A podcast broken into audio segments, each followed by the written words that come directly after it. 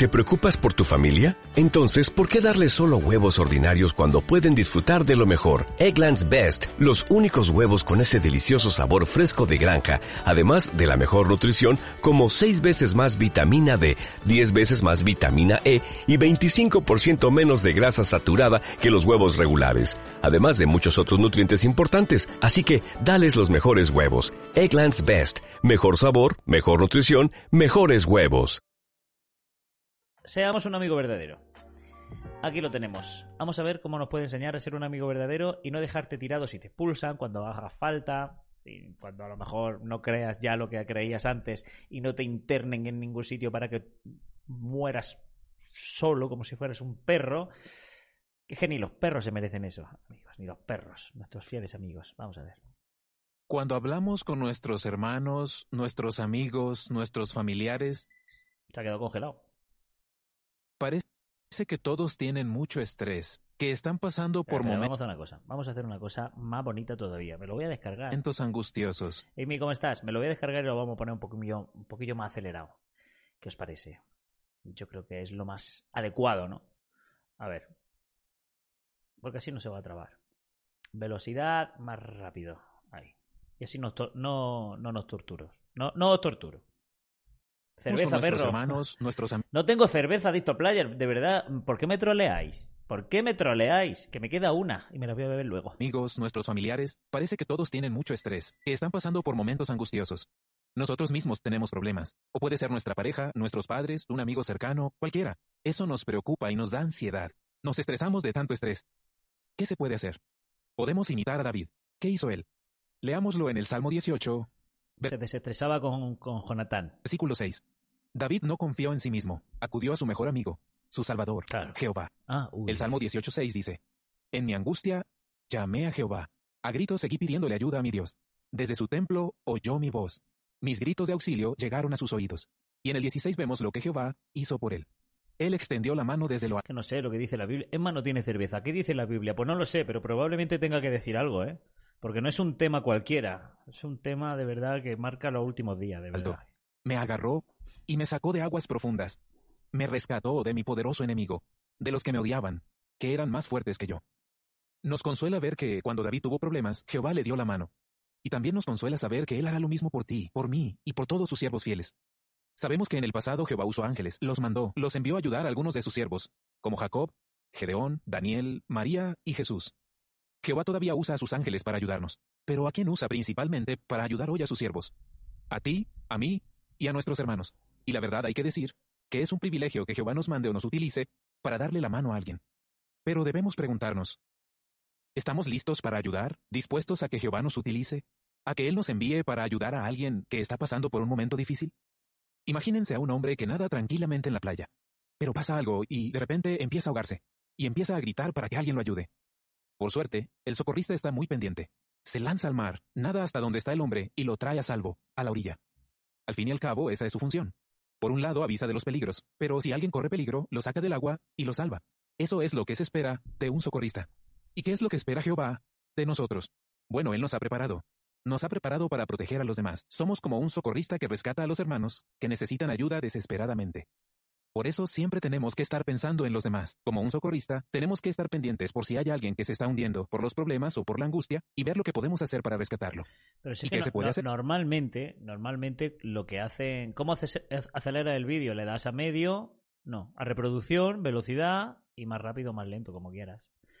Eh, que normalmente dice, tenemos que estar ahí por si hay un amigo que se hunde. Es que normalmente si un amigo se hunde, eh, la compañía testiguil de Testigo de Jehová lo que hacen es hundirlo más. Hermano, estoy frío espiritualmente. Tú lo que tienes que hacer es eh, salir a predicar más. Tío, ya, ya, vamos a ver, eh, amigo. Salgo a predicar y no me siento mejor. ¿Por qué predicando más me voy a sentir mejor? O sea, es como decir, mira, me duele la cabeza. Estoy chupando un cable y no se me quita. Dices, pues tú lo que tienes que chupar entonces son dos cables. Facilísimo. Ora Jehová y chupa dos cables. Dices, tío, vamos a ver, si con uno no funciona, ¿por qué con dos sí va a funcionar? Pues será el doble de frustrante, ¿no? Entonces, un amigo testigo de Jehová siempre te va a recomendar, pues ora Jehová, ve más a las reuniones, predica más, haz más estudio personal, ya. Es que a lo mejor el problema de mi, eh, de mi estrés o de, mi, de que me estoy ahogando probablemente sea esto. Probablemente sea esto. Pues lo que tienes que hacer es hacerlo más. Y si no, pues se lo digo al anciano, le digo, hay que ver este hermano cómo está ya, hay que sacarlo más a predicar, tío, que no quiero predicar que no quiero eh, eh, estudiar más la Biblia eh, en mi habitación, que no quiero leer más revista La Tala y la Despertat. Que, no, que, el problema no se me va a solucionar así porque me conozco. No, pues entonces lo que tendrías que hacer es leer el triple. Si el doble no, pues el triple. O sea, los amigos testigos ya se sabe lo que te van a recomendar. Y si ves que no, te, te denuncian al anciano y muy probablemente encima acabe expulsado. Repasemos el texto de hoy. Proverbios 17, 17. Vamos a leerlo completo.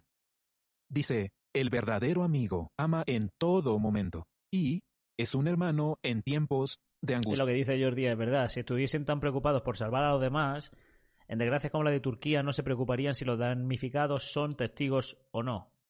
Efectivamente, lo que pasa es que ellos son los únicos, yo no he visto a nadie en Turquía, ahora que ha sido esto, en Ucrania, en todos los desastres que hay, todas las desgracias, a nadie, a nadie, nada más que a ellos, que pidan el carné.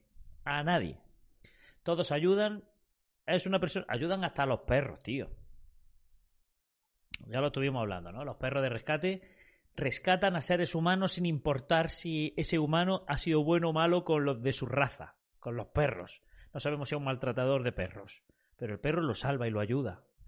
Pues ni los, ni, los testigos de Jehová son capaces de hacer eso. Un perro es mucho mejor que lo que hacen los testigos de Jehová en este tipo de cosas. ¿Qué entendemos con que un amigo verdadero ama en todo momento?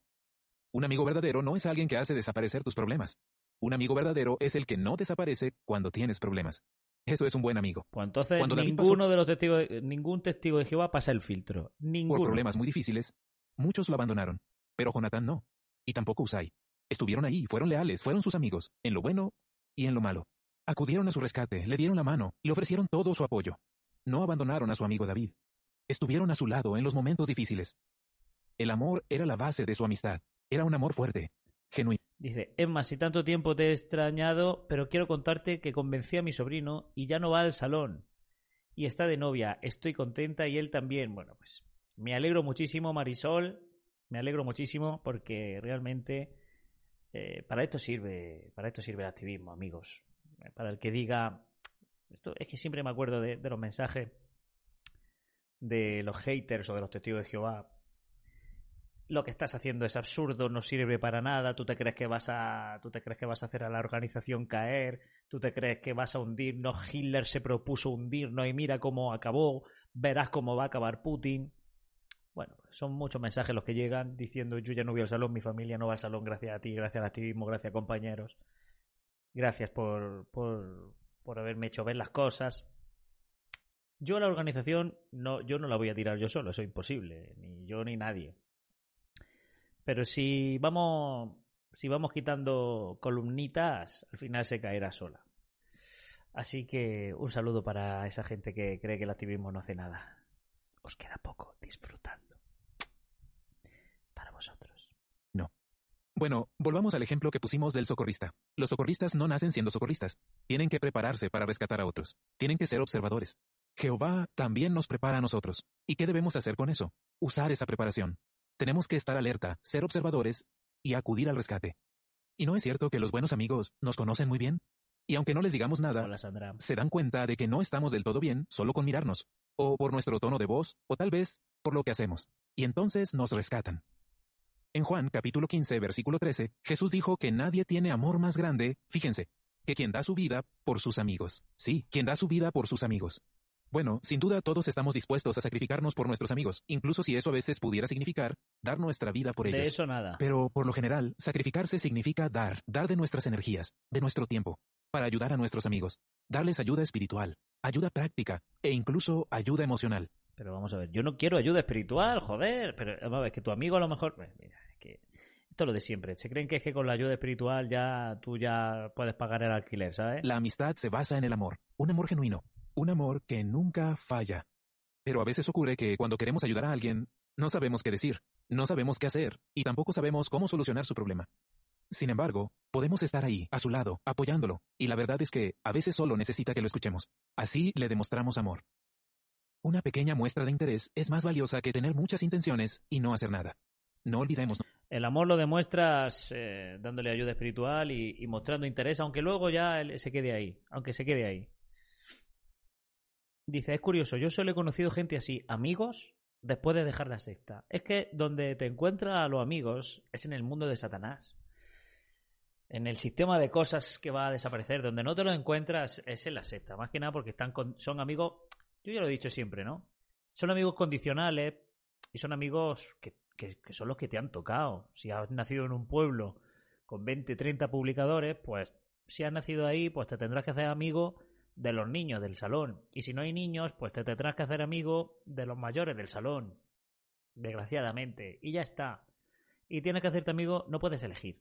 No puedes elegir. Luego te puedes mudar si quieres, pero cuando ya tienes una edad ya te has formado como persona, ya. En el mundo, donde tú vas a un instituto, que, bueno, al final siempre uno se casa, uno elige sus amistades, uno vive, pues evidentemente con, las cartas que le han tocado vivir, ¿no? Evidentemente, ¿no? Eh, todo el mundo no tiene a todo el mundo a su disposición. Quiero decir, si tú vas a elegir una pareja, yo como hombre, yo no tengo, por ejemplo, a todas las mujeres del planeta a mi disposición. Tengo a las mujeres pues que están a mi alcance, en la zona. No me voy a ir, venga, a ver aquí en Senegal qué hay, hacer un casting en Senegal. Venga, ahora a Toronto, me voy entonces, cada uno tiene, es verdad que tiene su zona, pero puede discriminar más. En el instituto hay mucha gente, 300, 400 personas, y de ahí, pues, al final, pues tienes 3, 4, 5 amigos. ¿Vale? Pero puede, pero en el instituto sí que puedes más o menos elegir eh, a qué grupo quieres pertenecer. Digamos, ¿no? En qué grupo encajas mejor. Pero los testigos de Jehová es que eh, no, no tienen ni eso. Es que no pueden discriminar, tienen que discriminar a todos menos a los suyos lo cual pues al final es, una, un hándicap y es, y es jugar con los ojos tapados, porque es que no, no puedes hacer eso. Entonces, luego cuando sales te das cuenta de que efectivamente el mundo es maravilloso, en realidad pasan muchas cosas malas, pero es que la vida es genial. Y hay personas que, que son súper válidas, que son muy buena gente, que te ríes a muerte con ellas, que, que te, duele la mandíbula de reírte, que estás viendo una película y que, y que se te saltan las lágrimas y que estás cómodo al lado de esa persona, de esas personas, de tu amigo, que pilla una borrachera tonta y te recogen y te ayudan, que tú los ayudas cuando pillan ellos una borrachera tonta. Fin, amistades de verdad, que se cuentan sus confidencias, que se ayudan, que se dan consejos. El mundo es así, el mundo es así. Y los testigos de Jehová dicen que no, que eso no existe fuera de la organización. Pues lamentablemente para ellos sí, pero bueno, a ver, ¿qué hacemos? Claridad, hola, ¿cómo estás? Eh, la verdadera amistad está fuera, claramente. Nunca eso. Además, Jehová espera algo de nosotros, y es algo importante, que nos sacrifiquemos por los demás y les demostremos amor sincero en todo momento. ¿Por qué? Porque los sucesos imprevistos ocurren en momentos imprevistos. Así que debemos preguntarnos, ¿estoy listo para sacrificarme, dejar todo a un lado y lanzarme para ayudar a mi hermano? Lo que dice Blue Star dice, odio la frase de los testigos cuando se dan cuenta de que alguien en el mundo es bueno y dicen, solo le falta ser testigo. Sí, y la típica frase de, de el peor testigo es el mejor que el mejor de los mundanos. Que no, no, no falla, son frases de testigo. hermana? Es interesante que en la segunda parte de Proverbios 17:17 dice que el amigo verdadero es un hermano en tiempos de angustia. ¿Qué significa esta parte del versículo? Al decir hermano, ¿se refiere solamente a nuestro hermano o nuestra hermana carnal? Bueno, no necesariamente. Podría ser que quien venga a ayudarnos en ese momento sea un hermano o una hermana espiritual, un amigo verdadero, leal. Eso es lo que dice Proverbios 18:24, que hay amigos que se apegan más que un hermano. Por eso, si queremos que Jehová nos utilice para responder a las oraciones de alguien, tenemos que hacernos disponibles, ponernos en las manos de Jehová y lanzarnos para ayudar a nuestro hermano. Y es muy probable que a nosotros nos pase algo parecido, que en momentos difíciles necesitemos la ayuda de alguien. Un amigo verdadero es alguien que anda contigo, aun cuando otros te han abandonado. Están ahí, preparados para ayudarnos en momentos duros. Ningún testigo de Jehová, los que te abandonan normalmente son ellos, porque una secta, para que no lo sepa. Te abandonan los testigos de Jehová en el momento que, no, que les lleva la contraria. Ellos no aceptan no aceptan una nota discordante. Entonces son ellos los que te dejan tirados. El ejemplo es las personas que estamos en este chat y las miles de personas que salen cada año.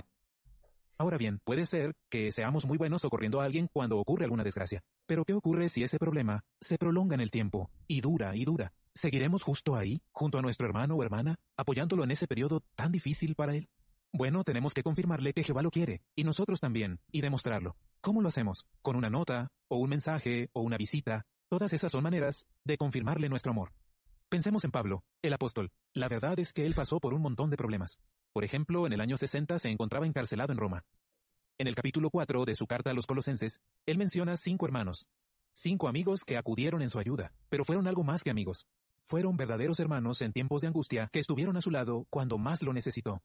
¿Recuerdan sus nombres? Fueron Tíquico, Onésimo, Aristarco, Marcos y Justo. ¿Qué dijo Pablo sobre ellos en Colosenses 4:11? Dijo, se han convertido en una fuente de gran consuelo para mí, o como dice la nota, un socorro fortalecedor. Es interesante que esta expresión viene de una palabra griega que puede traducirse como medicina, algo que alivia, que consuela. Aquellos cinco amigos de Pablo, aquellos hermanos, no podían librarlo de sus cadenas, pero sí podían consolarlo, fortalecerlo, para que pudiera aguantar su difícil situación. Estaban dispuestos a hacer todo lo necesario para ayudarlo, ser sus mensajeros, llevarle algunas cosas, como por ejemplo ropa o algo para escribir. Fueron buenos amigos. Gracias a lo que vivió, escribió lo que encontramos en primera a los tesalonicenses 5:14. Consuelen a los deprimidos, o a los desanimados, apoyen a los débiles, y sean pacientes con todos. Esta expresión, apoyen a los débiles, también puede traducirse por aférrense, o apéguense a los débiles. Muchos hermanos hoy en día, incluso nosotros, estamos hundidos en la angustia, ahogados en muchos problemas. Así que estemos atentos, dispuestos a lanzarnos, para rescatar a los hermanos. Echémosles una mano, y no los soltemos nunca. Que cuando nosotros ayudemos a alguien, esa persona nos diga, eres un buen amigo, un verdadero hermano, en tiempos de angustia. Nadie jamás ha dicho eso de un testigo de Jehová. Nadie. O sea, y, si ha pasado yo no lo conozco. Desarrolla tu mentalidad, ¿cómo estás, amigo? Saludos. Vídeo, vídeo queda bien. Es un vídeo queda bien, todos sabemos la realidad. Eh, aquí no, en fin, ¿qué os voy a contar? ¿Qué os voy a contar? Un amigo, y la experiencia manda, es lo que te encuentras al salir cuando te dejan todos tirados. Cuando todos te dejan tirado, cuando solo te buscan en muchos casos porque tienes dinero, o sea, porque me habéis contado el caso, a mí no, evidentemente. A mí no me buscan porque tengo dinero. ya quisiera yo. Pero algunos de vosotros que me habéis contado, oye, mi familia no me ha hablado, no me habla, me han echado, me han desterrado, no quiere saber nada de mí, y ahora mi tía necesita una operación, y como nadie tiene dinero nada más que yo, me están diciendo, oye, ayuda a tu tía. Y pues que la ayude Jehová, tío, ¿no? ¿O qué? Y ahora encima el malo eres tú. Si no la ayudas, es que hay que ver el apóstata de mierda que no tiene amor por el prójimo. Cuando tú antes me estabas tirando a los perros. Cuando todo estaba bien, tú me tirabas a mí a los perros. Y ahora me pides ayuda y si yo te, te trato igual que, que tú me has tratado a mí, encima la culpa la tengo yo. Y si te ayudo, y si te ayudo, luego encima eh, me vas a volver a, a, tirar a los perros. O sea, algo. Algo verdaderamente cochambroso. Pero bueno.